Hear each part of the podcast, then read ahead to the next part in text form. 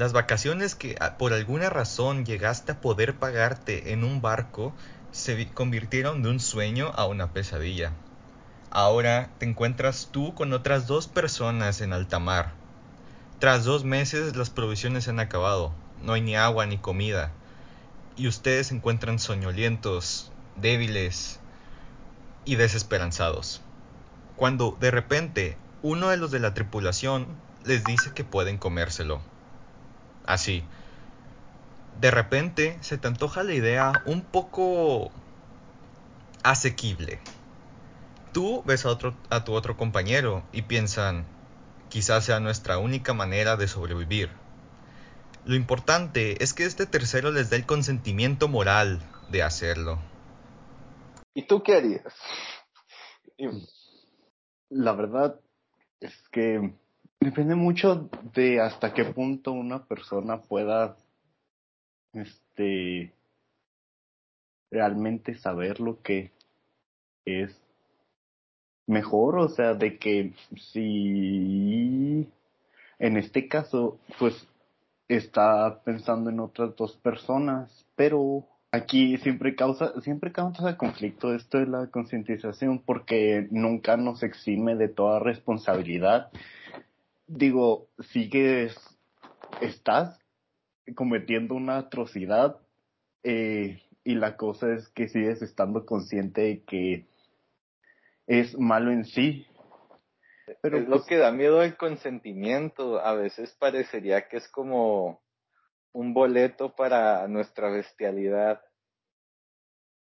Un boleto para no actuar y no ser culpables de no actuar. Sí, pero la, eh, aunque lo veas, este, si lo ves fríamente, que no, pues sí, este, ya me, ya me concientizó, así que pues no, no va a haber consecuencias. Pero es que sí va a haber consecuencias.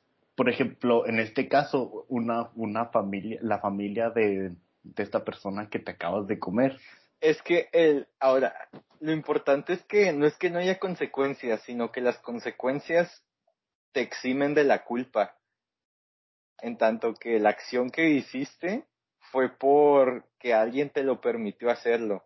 O sea, sí, la familia va a sufrir, pero puedes decir que fue culpa del chavo por permitirte comértelo y no tanto tuya, porque tú sin su permiso no lo hubieses hecho. Sí, pero es que, como digo, lo, lo igual lo, lo hiciste eh, y causa mucho conflicto porque está mal según según pues, siempre. Bueno, ¿qué es lo que está mal? Lo que está mal eh, es que desde el punto de vista vitalista no está mal porque lo que haces es aferrarte a la vida a pesar de todo, a pesar de la moral. Que la moral viene siendo algo así como la parte aburrida de la vida, podría decirse, porque es la que la limita a ser tal cual. Entonces, en un, en un momento de supervivencia y de exigencia es lo que podían hacer. Pero no, no me puedes decir, este, dudo que en cualquier, este, moral sana entre, este, el daño a terceros como pasable. Es que le estás haciendo daño porque te lo permitió. Sí, pero le sigues haciendo daño. O sea, la cosa es que eh, tu acción no, no va a cambiar, no va a ser, no vas a no comértelo porque te dio permiso, te lo, le sigues haciendo daño. Ok, hay algo muy interesante de la filosofía de Kant, que es de tratar a las personas como fines y no como medios. ¿A qué se refiere? A que si quieres conseguir algo, las personas, ese algo tiene que ser para las personas. Entonces, es lo atroz de los recursos humanos para las empresas. Las empresas utilizan recursos humanos para lograr sus objetivos de dinero, en vez de tratar a las personas para las personas. Entonces, en este sentido, sí, la concientización, el consentimiento moral estuvo mal porque utilizaste a alguien para beneficiarte a ti mismo Sin embargo, hay algo interesante, que es que en haciendo a las personas fines, tú te conviertes en un medio. Entonces, desde el punto de vista de los que se lo comieron, ellos son inmorales, pero desde el punto de vista de Arthur Pym, él fue el moral, porque se convirtió en un medio para que para el fin de sus compañeros. Ok, sí, pero no. Dudo que si sujetas a, a otras personas a un mal, eh, te puedas considerar así como que, ah, no, sí, soy bien chido, de que ayudaste a esta persona, pero pues te, también le metiste el pie. Eh, como Jesús. justamente no quería decir ese ejemplo, pero sí como Jesús nos condenó a todos a vivir sin, sin pecado porque murió. Ajá. Es de 10. O sea, estás en contra de los mártires. No fue lo que dije. Dije que eh, también este, hay consecuencias para tu, tu pequeño sacrificio por lo malo. Bueno, es que si lo piensas, el, nuestro Dios es maquiavélico porque utilizó a los humanos para probarnos que somos malvados y al mismo tiempo para probarnos que podemos ser perdonados. Mm. Ese estilo, necesité a los romanos para que me pegaran y necesité a los otros para que me quisieran. Pero pues separa a las personas. Por ejemplo, el acto de Jesús, ¿cómo lo consideras? Porque él dio el consentimiento, es más, estaba más que preparado y sabía que Judas lo iba a traicionar. O sea, Jesús condenó a Judas al infierno con tal de salvarnos a todos.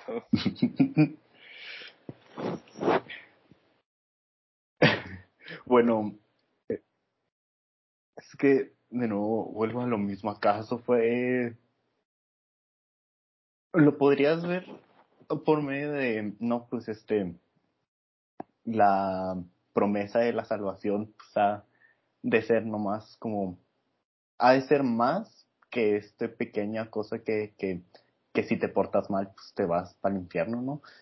Eh, pero aún así, pues nos, abre la opción a esto y sería medir más o menos qué consecuencias este, va a traer buenas y malas este, esta decisión, porque digamos que el cristianismo, vamos a decir que, bueno, la religión en sí casi siempre no es de que súper buena, no, no estoy diciendo nada de nadie, pero pues suele ser bastante agresiva.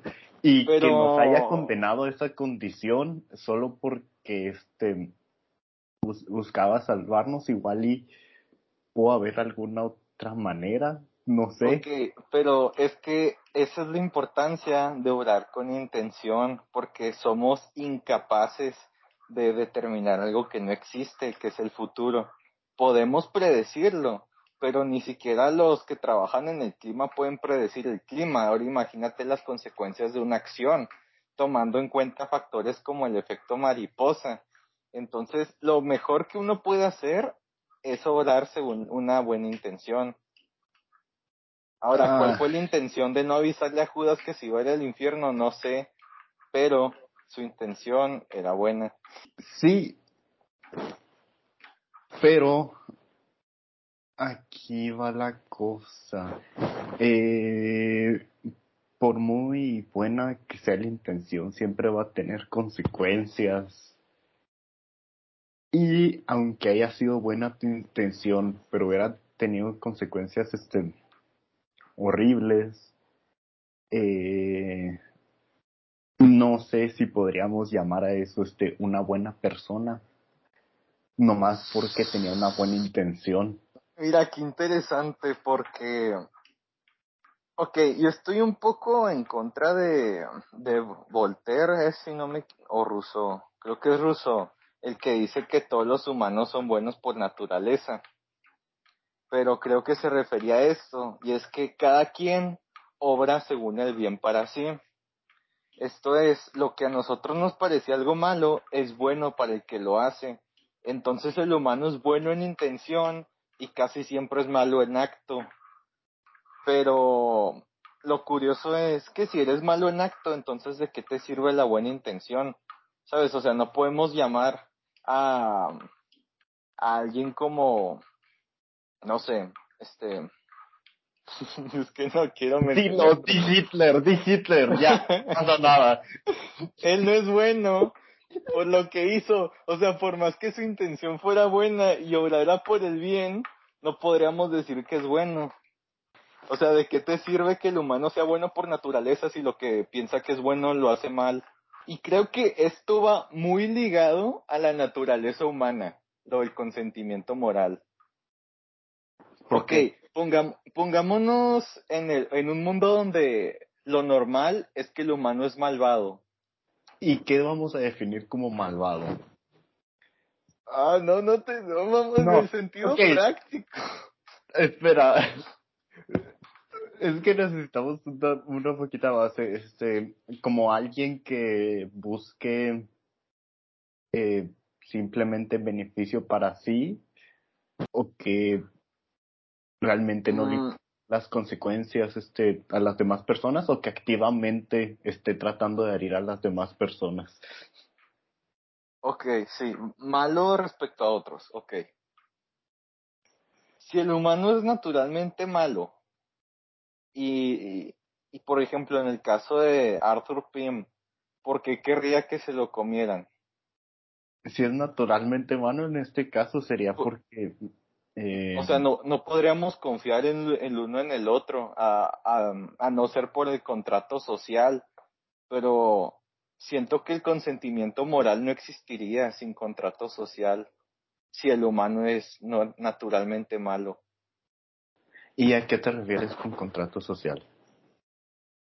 Sí, Hobbes pensaba que nosotros somos bestias, pero no es hasta que llega el Estado que nos controlamos también Freud pensaba que éramos primitivamente mm, furiosos, animales, pero era la sociedad la que nos hacía personas civilizadas en pro de, bueno, en el caso de Hobbes es en pro de un Estado. Entonces, somos buenos por conveniencia, como decía Maquiavelo.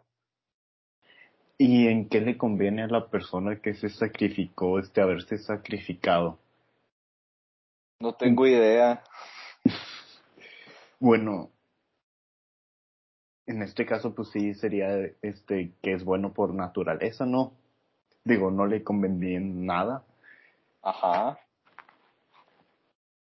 Entonces, no sé, yo no, yo no estoy a favor de que el humano sea malvado por naturaleza.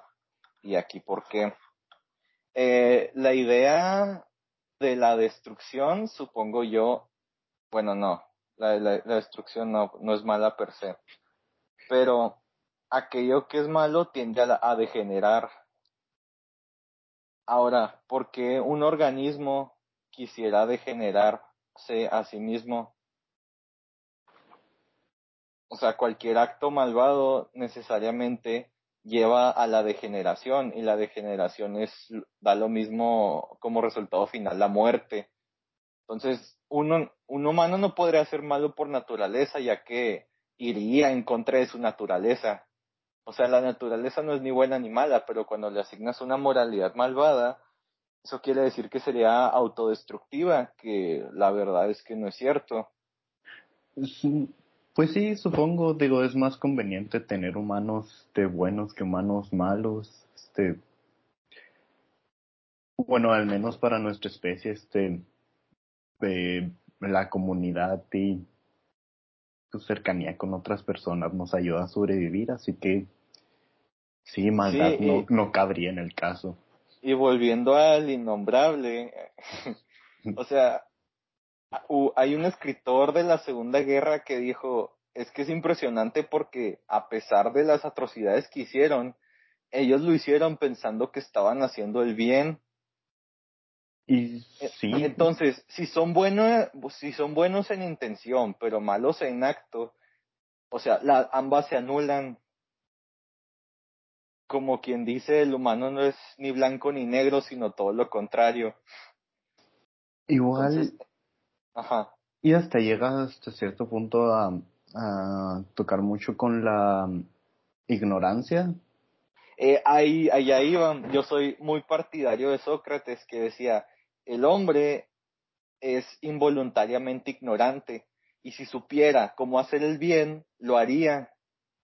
Y por eso actúa mal, porque no sabe qué es lo que es actuar bien. Por eso la cultura mexicana sigue consumiendo tanta Coca-Cola, porque la mayoría empieza el vicio desde pequeños. Ahora, Bueno, ¿qué, qué no, creo pasa que- cuando ya saben que es mala y la siguen consumiendo? Entonces se dice que son vencidos por el placer igual entra en negligencia a uno mismo. y en negligencia. Ajá. Pero el humano no es ni bueno ni malo, sino involuntariamente ignorante. Entonces, tiempo. Entonces, sí. eh, entonces, ¿dónde entra la negligencia? ¿Cómo la podríamos, este, Negligencia, pues es descaro cuando sabes que estás haciendo algo mal y aún así lo haces y la consecuencia es mala.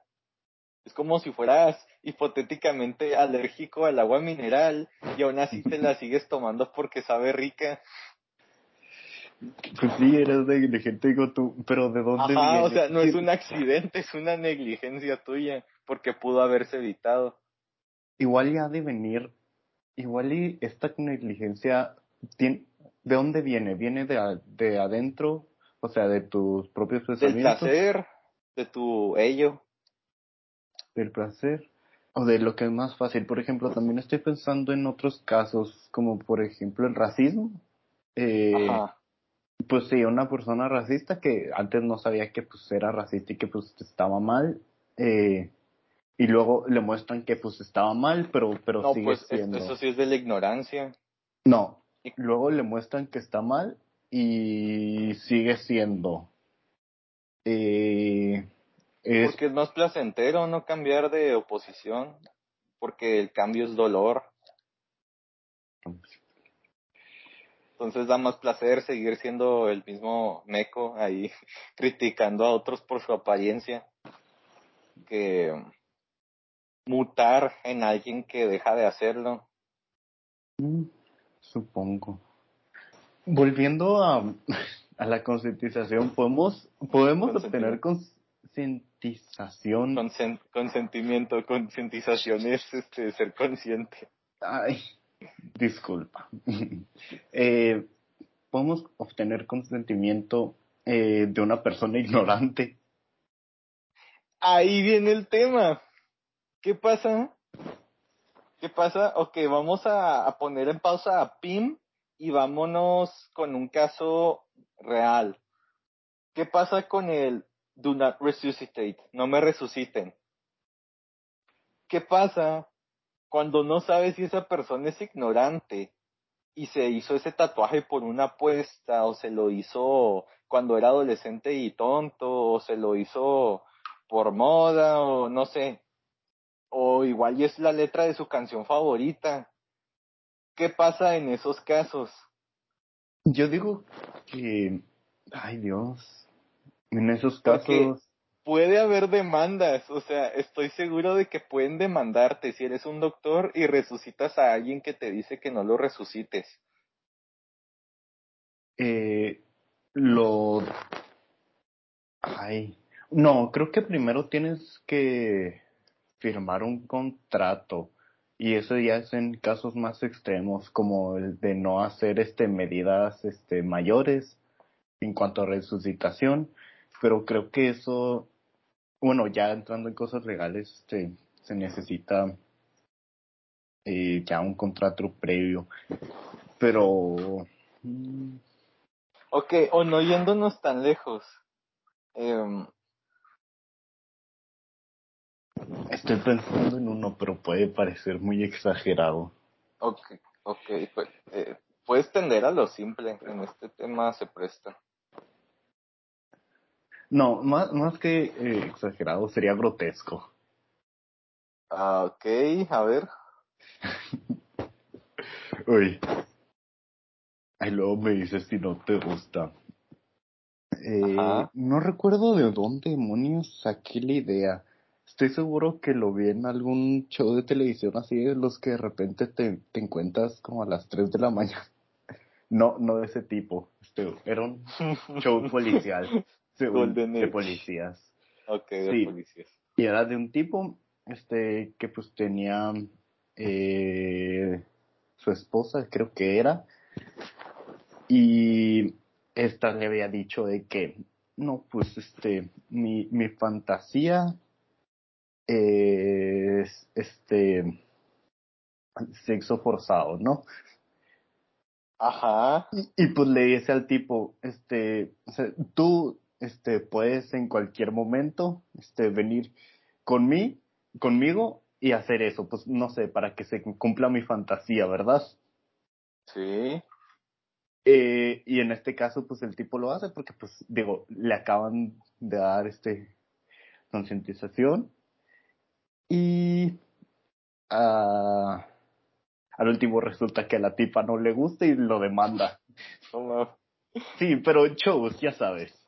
Puras piñas. O sea, la morra quería una violación y descubrió que no le gustó. Sí. Está muy bueno el ejemplo. ¿Por qué? Porque la mujer pidió una... tuvo una petición siendo ignorante de la experiencia. El hombre accedió. Ahora, ¿de quién dirías que es más la culpa? Y según tu respuesta, la conversación va a girar mucho. Eh, me gustaría decir que la culpa es de, este, de la mujer. Digo, el hombre Ok, qué buena que le dijiste a la mujer. Excelente. ¿Por qué? Porque entonces el dilema se presta al paternalismo. Esto es, que no es el que, o sea, no, no, no es que tú, por ser tú, tienes el control absoluto sobre tu cuerpo, sino el que tiene mayor ciencia de ti. Ahora, esto es lo interesante, que ella no pudo haber tomado esa decisión, incluso si es ella, porque ella no se conoce a sí misma. Entonces, ¿quién debió de haber tomado la decisión? Alguien que sí la conozca. Si nos vamos al aspecto clínico, sería, es que yo necesito marihuana porque lo leí allá y el doctor va y te dice, no, no te voy a dar eso. ¿Por qué? Porque sé lo que le puede pasar a tu organismo. Entonces, el consentimiento moral se limita hasta donde llega las consecuencias negativas. se limita a tu conocimiento sobre ti mismo. Eh, sí, pues no. Mm, Más ajá. bien, este, Ahora, No. aquí está lo difícil. ¿Cómo confías en que alguien se conozca a sí mismo cuando te hace una petición de ese nivel? ay, está muy fuerte. Está, Digo, en este caso te digo, pues, al parecer es- eran hasta esposos. Eh, lo que pues da a entender una relación, este, si no buena, al menos eh, de algo, de tiempo, ¿no? Con tantito Sí. tiempo. Y digo, eso es, igual y eso es a veces este, suficiente como para confiar en una persona. Ahora, el paternalismo no es una no es una distopía, es algo que ya existe. Y es que las personas toman decisiones por nosotros hasta que no llegamos a la mayoría de edad. Y esto es la dependencia. Tú no eliges a dónde, a qué escuela vas porque no tienes idea del sistema educativo. No eliges qué vas a comer porque no sabes de nutrición, ni tus papás, pero tú me entiendes. No eliges prácticamente nada, a no ser que alguien no se entromete en tus decisiones. Pero si pudieran, se entrometerían en todo lo que quieres. Hasta que no llegas a la mayoría de edad, la sociedad no dice, ah, bueno, este vato puede tomar decisiones por su cuenta. Ok, y ahora entramos a, a, a lo clásico. Eh, sé que la respuesta es lo de en medio, pero ¿qué está No, no mejor? es, no es. No, sé- lo debe de ser, siempre lo es. Pero no es, no ¿sabes qué es, ya lo pensé. Dejar que las personas este, vayan y se suiciden este, nomás porque pues son libres, ¿verdad? Te, si ellos se supone que deberían de conocerse a sí mismos o controlarlas lo suficiente como para que no, bueno, no lo suficiente, controlarlas para que este, mantenerlas vivas y bien. Aquí está lo interesante, Omar. Yo soy alguien determinista. ¿Esto qué significa? Que todo se desenvuelve según una causa primera. Esto es que todo está determinado. Por lo tanto, no hay un libre albedrío per se. ¿Esto qué significa? ¿Qué pasa si tú te crees conocerte a ti por la manipulación de tu contexto? ¿Qué pasa si, si esa morra dijo, le permitió a su esposo una violación porque ella creía que se conocía a sí misma? Sí, pero entonces, Porque puede ser engañado, entonces ni siquiera tu conocimiento es, es conocido, vaya, es certero. ¿y dónde puedes adquirir esa certeza? En otras personas que tampoco se conocen a sí mismas. No sé, es un, es un embrollo. Ah, igual y solamente en, to- no sé, este, tratar de conocerte a sí mismo lo mejor que puedas. Digo, al final de cuentas, simplemente esperemos que no, nunca llegue la, la, des- la, el momento en el que pues tengamos que, no sé, dejar que nos coman otras personas para que sobrevivan. Pero supongo que lo único que podemos hacer es confiar en nuestra propia conocimiento, porque no único. podemos confiar en nuestro conocimiento en un momento así. Tenemos hambre, tenemos frío, este, no- estamos aislados. Ni siquiera podemos confiar en nosotros mismos. irrelevante, nunca podemos confiar en nosotros mismos, Mario. Nunca podemos confiar en nosotros mismos, porque siempre estamos sesgados, incluso según nuestro humor. Sí, no, y la cosa es que no, no vamos a poder hacer nada al respecto. excepto por la ciencia. ¿A La qué me refiero? Sí. Si tienes un conocimiento científico con base de hechos, puedes llegar a conocerte. Ahora, ¿cómo se mete la ciencia en la moral? No sé. O sea, por- pero en el, en el aspecto médico, pues es mejor. Porque si un paciente te pide, digamos, la- la marihuana y resulta que eres alérgico, tu doctor te dice que en él, por más consentimiento que haga, aquí el imperativo es que tu organismo te dice que en él. Entonces, si se pudiese, de suerte, poder aplicar dicho conocimiento a todos los debates, a todos los dilemas, pues sería lo preciso, pero no tenemos a la mano Wikipedia ni somos todos doctores para tener un conocimiento de ese nivel. Así que quizás el consentimiento no se base necesariamente en la razón, sino en el sentimiento. Pues sí, digo, viene de una persona, porque no se basaría en un sentimiento. Sí, pero me refiero a que si haces tal, o sea, si pides o haces tal acción, no te bases en lo racional, sino en lo emocional. Eh, por, Porque, como ya dijimos, no podemos confiar en nosotros mismos. Pero las emociones también son muy perecederas. O sea, si yo te pidiera, imagínate que te pido algo borracho, pues ahí mi sentimiento va a ser o de euforia o de tristeza. Y esa cosa se me va a quitar probablemente en la mañana. Entonces, no sé, ¿qué, co- qué demonios con el consentimiento? Eh, supongo que ahí también entra el criterio, no hemos hablado de esto, pero también el criterio de las personas este, a las que le estás dando este, el permiso. Los actores. Sí.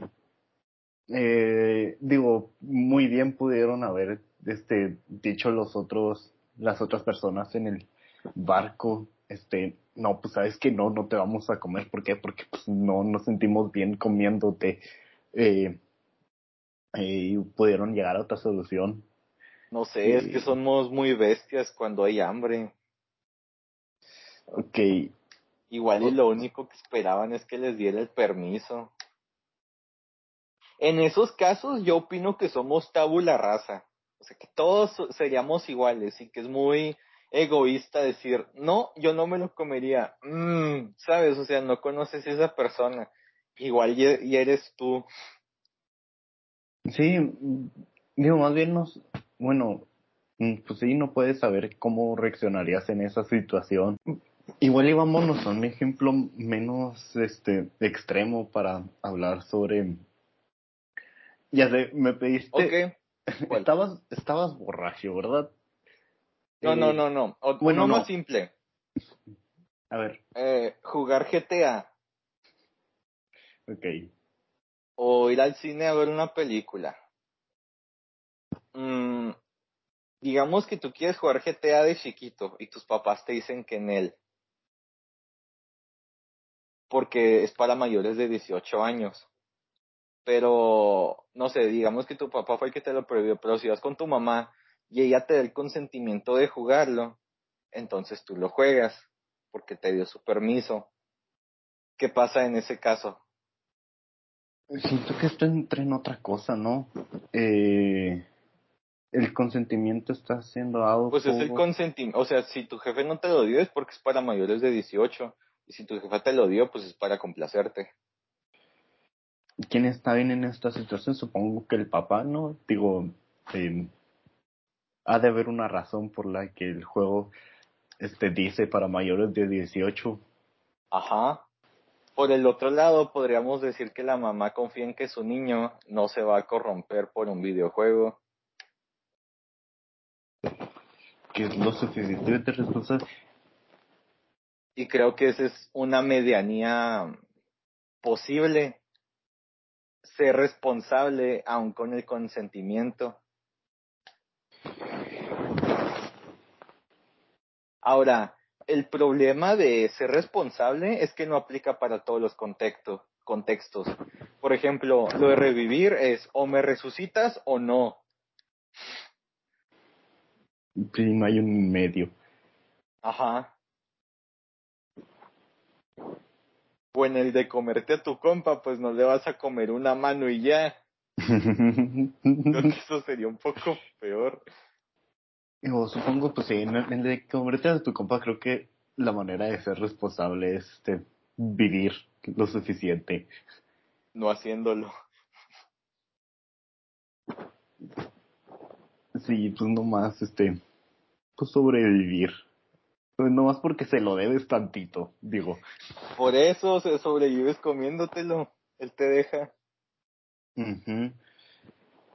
Sí, pero, por ejemplo, en el caso de no revivir, siento que deberías de revivirlo de cualquier manera, ¿no? Sí, yo creo que sí. Em, y es que eso de no revivir es un suicidio indirecto. Sí. Ay, poder. Es, básicamente me quiero matar, no me, no me lo impidas. Y no, la verdad no pienso en, en razones lógicas más allá del capitalismo como para no revivirte. Y en el capitalismo me refiero a que si me revives voy a tener que pagar por la operación. Pero más allá de eso, no sé, me parece increíble que un organismo literalmente te le, le pida a otro no ayudarlo. Es como, no sé, creo que un pilar de la vida es la preservación y al momento en que tú le dices a otro, no me preserves, es como muy extraño. Pero para eso necesitaría leer de casos. Pues sí, es que tienes que utilizar la lógica para esos casos. Ahora, en este sentido yo creo, o sea, como lo que te dije de Kant, de las personas son el fin y no el medio creo que lo mejor que podríamos hacer si estuviésemos en una situación así es preservar la vida y ponle que el vato se enoja contigo, pero al menos no fuiste tú el que le impidió seguir viviendo. Y eso es lo importante, porque también es un poco egoísta en un sentido pedirle a alguien que ha estudiado toda su vida para salvar vidas de más personas, decirle en su cara, no, no me salves a mí. Sí, igual. Lo cual es egoísmo mayoritario porque es como, a este que va a andar eligiendo de su vida si yo lo quiero revivir. Se pone muy complicado y es que es difícil y tenemos que sopesar más el criterio individual o el de la mayoría. Porque si sopesamos el de la mayoría, pues sorpresa tenemos al control y al poder. ¿A qué me refiero? Nosotros funcionamos bajo una bajo una un consentimiento moral implícito y tácito. Esto es que todo nuestro día a día es un consentimiento moral. Consentimos que el profesor nos regañe porque creemos que es lo mejor consentimos cosas como pagar impuestos y que el gobierno nos lo cobre, o consentimos que hayan reglas, y todo eso se toma por obvio, se obvia. ¿A qué venía esto? Porque si tenemos un consentimiento moral tácito en nuestro beneficio, se nos complica tanto aplicarlo a una situación específica como el no revivir o sea, si utilizáramos el mismo principio para la situación, podríamos decir que lo correcto es revivirlo, incluso si no le importa, digo, incluso si no quiere, porque es el bien, por así decirlo, o sea, es el bien social, es lo correcto. Ajá. Sí, bro. Um, esa es la cosa con los casos extremos, este, suelen ser bastante eh, diferentes a lo, a lo que una persona se toparía en la vida normal. Por ejemplo, tú dejas que, que el profesor te regañe eh, porque, es mi beneficio. Y más, más que eso, eh, no va a traer consecuencias ni cerca de la muerte. Eh, que el profesor te regañe no va a causar que otras personas te coman, ni va a salvar a toda la humanidad del pecado. Digo, te puede hacer tantito mal, eh, pero dudo que sea. Y aparte, no, ya iba a decir, y aparte, pues la intención del profesor, eh, bueno, si pensamos que este es bueno. Varía mucho. Sí, sí, pero si pensamos que este es bueno, nunca va a ser de simplemente regañarte y hacerte sentir mal, sino de ah, tratar de mejorarte también. Así que por eso. Si lo pensamos más en el ámbito social, hay muchos conceptos que son homónimos si los vemos bajo el espectro del consentimiento social. Por ejemplo, ¿cuál es la diferencia entre el perreo y el acoso? Mm, pues sí, el, el consentimiento. El consen ¿Cuál es la diferencia entre un infanticidio y un aborto? El consentimiento. Pues el consentimiento moral es esta es este acuerdo que permite muchas conductas que en principio parecerían reprobables y las hace morales. Pero o incluso la, la diferencia entre violencia intrafamiliar y y la educación de antaño. Sí, pues pareció una buena idea. Ajá, o, o incluso el contexto de antaño, porque antes era lo normal golpear a niños a cintarazos. Y, y era un consentimiento moral, social.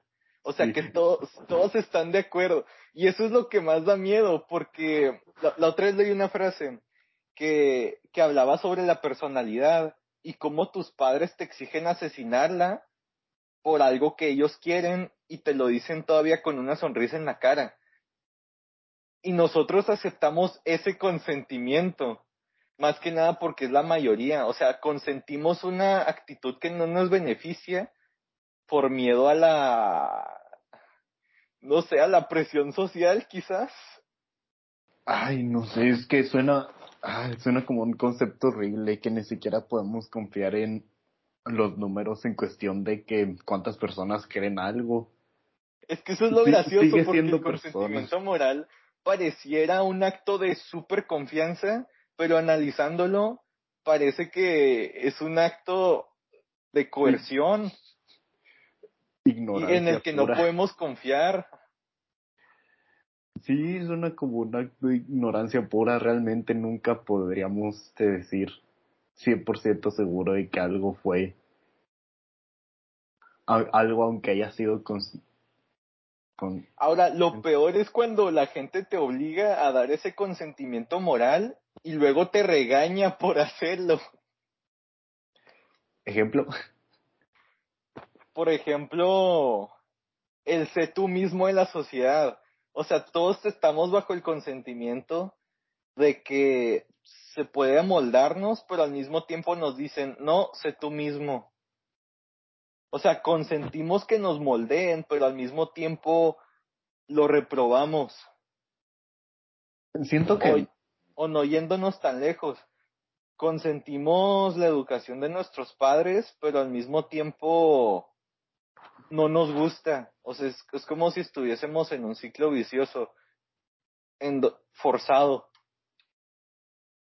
Porque el consentimiento moral no necesariamente es voluntario. Pero es que la cosa es forzado por quién. Y ahí está, ¿quién es el culpable? ¿Acaso es este... Es que podríamos culpar al individuo, pero luego viene el sistema y es como, ok, tú fuiste el que le dio el consentimiento. Simón, pero es que si no se lo daba, ustedes me iban a comer, o sea, casi, casi.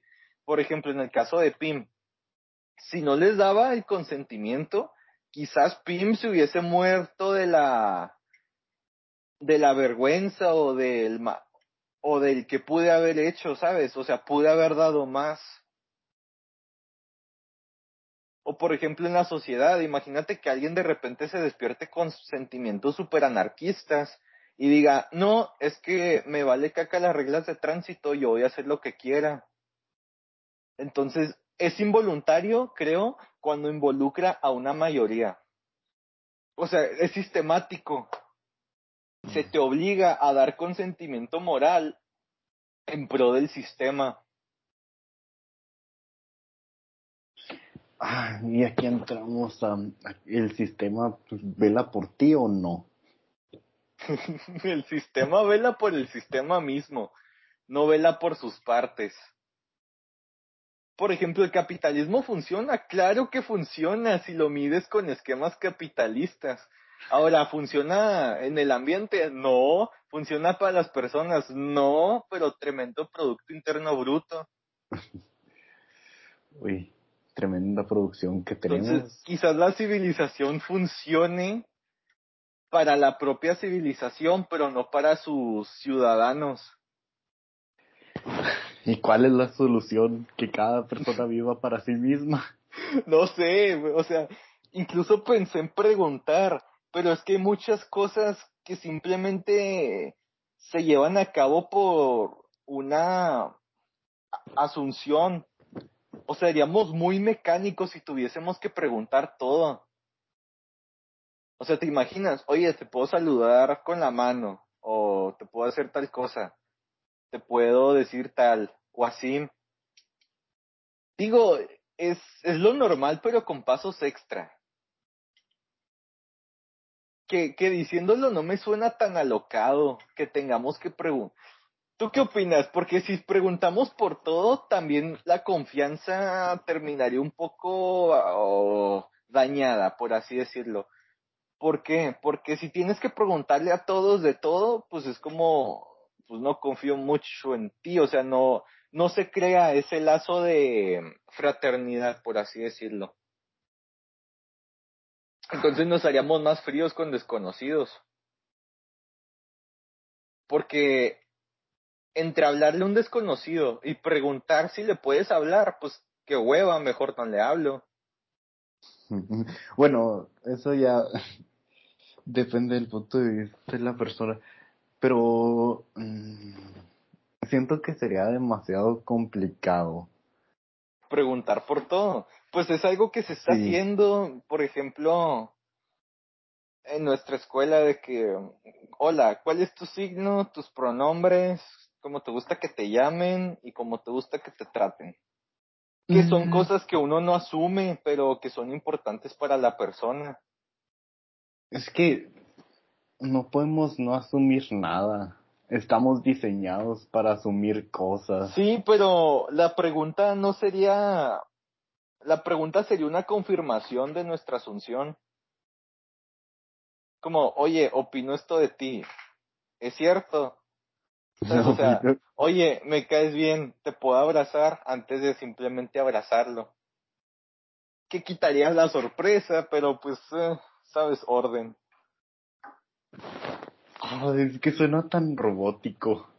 Sí, sí suena.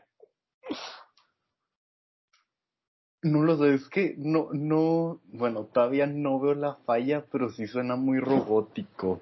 Ay, que hay que... No, ni siquiera es buenas. ¿Te puedo saludar? Sí.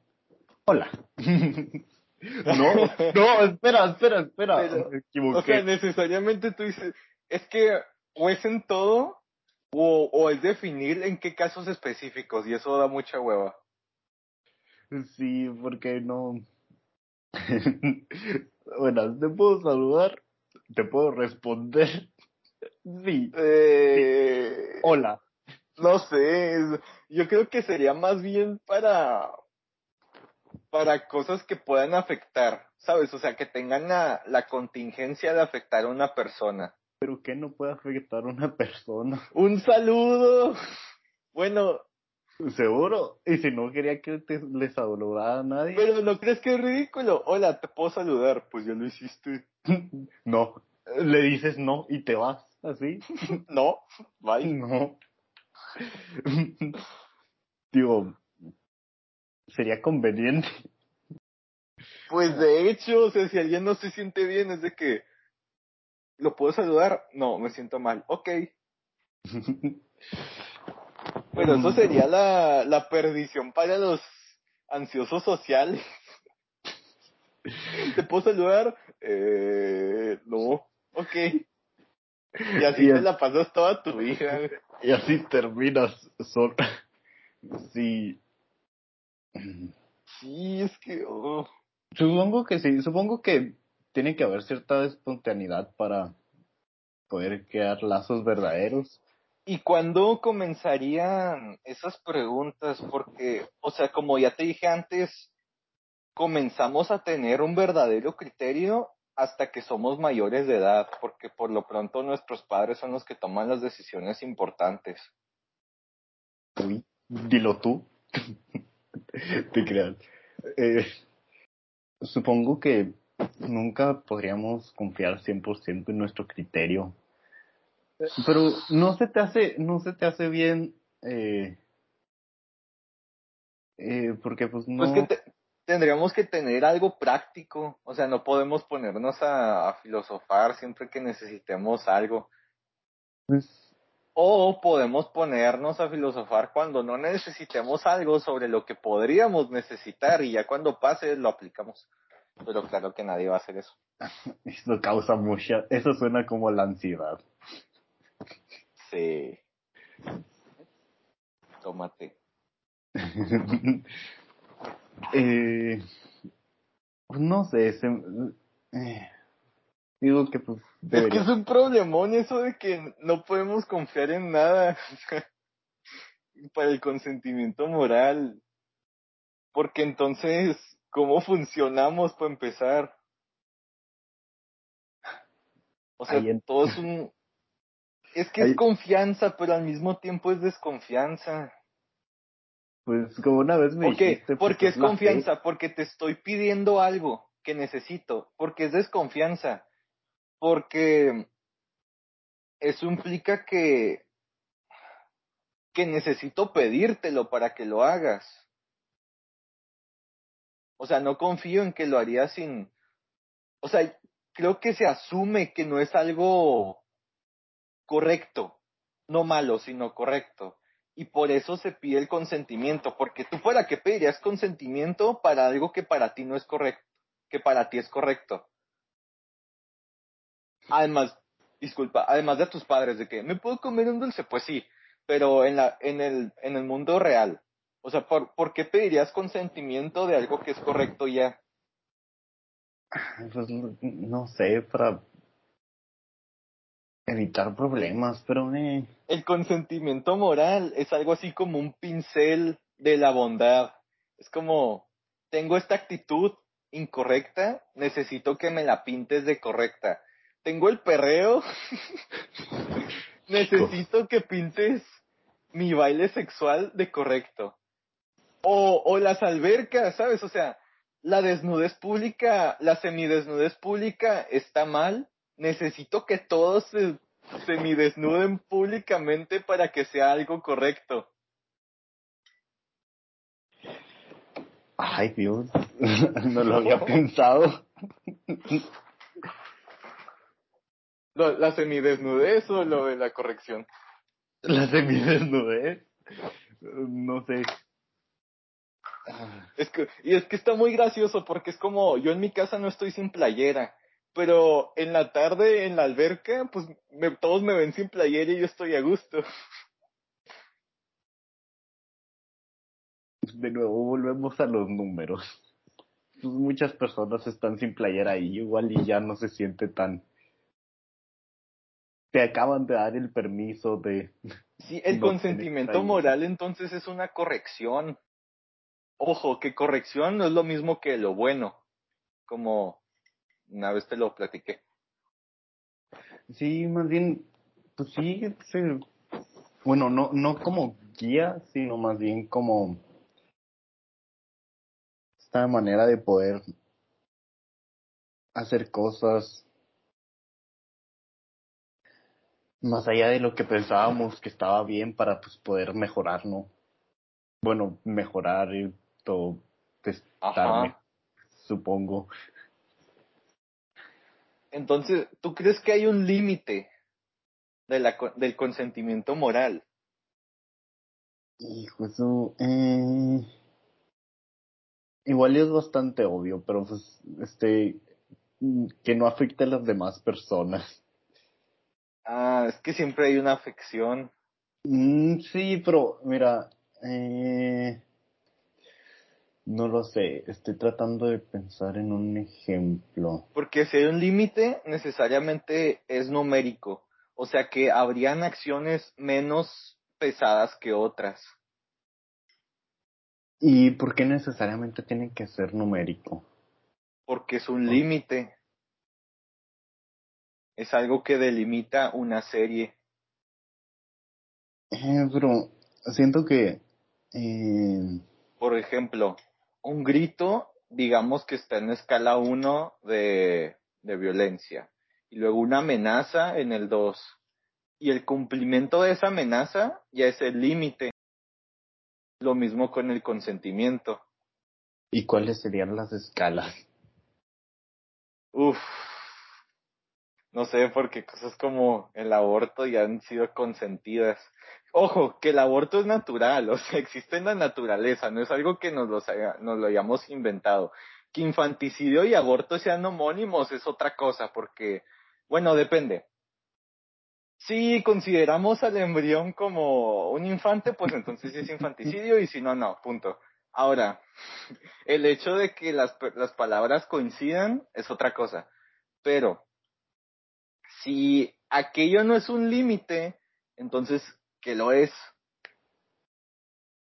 Porque incluso eso influye, si quieres llamarle vida potencial, influye en la vida de dos personas y afecta a una. Afecta en el sentido que si abortas, le quitas la potencialidad de existir a esa vida. Siento que sí, es que tampoco podemos decir que no. Ahora, tampoco es que esa vida tenga criterio. Sí, el criterio viene desde afuera, viene de las personas que te dijeron que sí, sí podías. Oh, oye, eso está muy bueno. El criterio no es tuyo, sino de las personas que lo que lo aprueban. O sea, el criterio de que se coman Arthur Pym no es suyo, sino de los otros que accionan. Por ejemplo, en el, caso del vato que se murió porque su morra le disparó en YouTube y que se puso un libro. El criterio no estaba en el tipo, sino en, la, sino en la morra que le disparó y tiró el gatillo y lo mató. Digamos que es compartido, porque alguien tiene una propuesta y la otra persona accede o niega la propuesta. Pero si vemos a la moralidad como una corrección y vemos a la corrección como algo necesariamente social, entonces se sopesa más la permisión en el sentido de la mayoría. Ok, ah, Entonces, creo que el límite sería lo que la mayoría desapruebe. pues sí, supongo, digo, Y por eso se están marcando nuevos límites, nuevas pautas, por ejemplo, en la violencia intrafamiliar. Ahora, incluso levantarle la mano a un niño para amenazarlo de nalgadas está mal, es incorrecto, en tanto que la mayoría lo dice. pero sigue siendo un problema. Límites cambiantes basados en, en Ah, sí, pues es que nada es fijo. Límites cambiables. Pues sí, supongo que igual y en tanto las dos, que las dos personas que se comieron a su amigo estuvieran este, de acuerdo con ello, eh, pues fue una buena acción. Ajá, Ya- porque ya más- todos estaban de acuerdo. Sí, más si uno se quiere arrepentir ya entra en conflicto. Bueno, Pero, entonces sí. estamos, estamos, este, ¿cómo se dice? Sublevados a la mayoría. De ahí el control, la disciplina y el poder del Estado. Ahora, ¿es mayoría o es por poder? Mayoría es poco. O Siento sea, que sigue siendo mayoría. ok, ok. Entonces, por ejemplo, el trabajo de los, de las minorías es la de hacerse mayoría para hacer correcto algo que se percibe como incorrecto. Ujú. Pues sí, exactamente. Hola, viste. tanto sigan siendo o que las adopte la misma mayoría. Ajá. Ujú, Por verse parte de la mayoría, a ver si. Y porque tiene que cambiar algo. Ay, Dios. Pues sí, supongo, y por, y por eso pues la segregación está, XD, porque es literalmente alienación a este, estas minorías y pues se vuelven este se vuelve un caso imposible en el que no le puedes ganar a todo el mundo.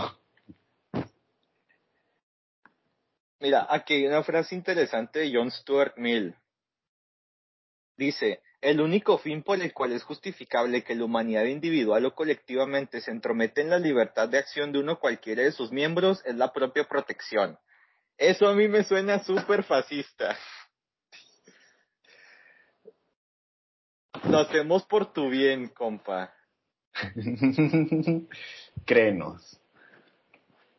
Pero luego dice, nadie puede ser obligado justificadamente a realizar o no realizar determinados actos, porque eso fuera mejor para él, porque le haría feliz, porque en opinión de los demás hacerlo sería más acertado, más justo. Creo que ahí se equivoca, ¿Por? porque desde niños somos obligados a participar, nos guste o no, ya que después nos guste es un efecto colateral. Pero estamos siendo implícitamente obligados a participar en el sistema. Pues más bien porque no hay de otra, digo. Ajá, ¿Dónde vas esa es la obligación. ¿Dónde vas a estar si no es, si no es en el sistema? Y aunque sí, y aunque digas que pues es, es mejor, pero pues estar en el sistema es mejor que qué si no hay nada más. No, no podemos decir. hola, este, que estar solo. "Mm, no, pues este, estar en el sistema pues es mejor, te va a ir, te va a ir bien y vas a ser más feliz. Pues no podemos no estar en el sistema. Ah, es mejor que que. sí, pues ¿a qué lo estás comparando? A no existir, pues claro que es mejor que no existir. Ok. ¿Y cómo crees que entre la moral? Porque la moral es individual. Eh, se crea de la aceptación de este tus de lo que te dicen que está bien y está mal según el sistema, ¿no? O sea, incluso la moral está corrompida. O sea, probablemente lo que tú crees que esté bien es porque la mayoría cree que está bien. Entonces la mayoría de tus actos disque morales los haces porque son los que te han enseñado que son los morales. Sí, bro. Y ahí entramos en la moral de esclavo de Nietzsche, que es la que, dice que, que uno es bueno, este, simplemente porque no puede ser, este, no puede tener poder. Entonces, convierte a muchos morales, a, muchos valores de esclavitud en valores suyos, tan solo porque no puede obtener dicho poder. Mm, pero lo desacredita. La moral ni siquiera es nuestra. Sí, pero esta la vuelve... Es que no la vuelve falsa. Sigue siendo real. La vuelve artificial. Bueno, tampoco. No, pero, solo la vuelve impersonal. O sea, cuando haces algo correcto y no bueno, lo único que haces es, es ser el vocero de la sociedad. O sea, está siendo un agente y no un individuo tal cual. Es como si fuese un pulpo. Tú eres no más que un tentáculo haciendo lo que el pulpo quiere. disculpa, disculpa, pero te, lo tengo que decir, nerd aquí, los tentáculos de los pulpos se, se mueven independientemente. Calamar. no estoy muy seguro del calamar, pero vámonos con el calamar, porque... Sí, la analogía del pulpo está cool de todos modos. Sí, sí, sí. Ay, disculpa al nerd. no, no, se puede usar más tarde como, como que la, pues de hecho está muy fregona porque la moral de los amos sería como los tentáculos del pulpo, porque participarías en el mismo sistema, pero tendrías tus propia, tus propios valores y sistema moral. Entonces hay que pasar de calamares a pulpos. A pulpos que. If that makes any sense. Pues sí, pero ¿por qué pasaríamos de calamares a pulpos? ¿Por qué haríamos algo bueno que fuese incorrecto? ¿Cómo que algo bueno que fuese incorrecto? Ya me perdí ahí. ¿Por qué? ¿Por qué resucitaríamos? Bueno, ok, imaginémonos que resucitar es lo malo. ¿Por qué resucitaríamos a alguien incluso si es lo incorrecto para los demás?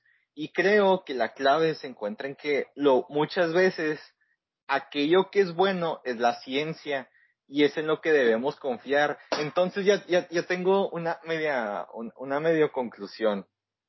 Ok, ok. Ok, mi conclusión es, si no sabes qué es lo bueno, y entiendo por lo bueno aquello que preserva la vida y que está basado en los hechos por ejemplo, entiendo que es bueno no comer, no desayunarte una coca y unas papitas.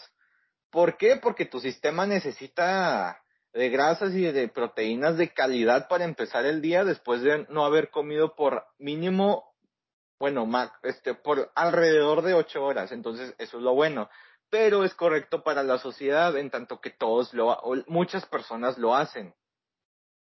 Entonces, ¿por qué deberíamos actuar según lo bueno? Porque si actuamos según lo bueno y todas las personas actuaran según lo bueno, se convertiría en lo correcto.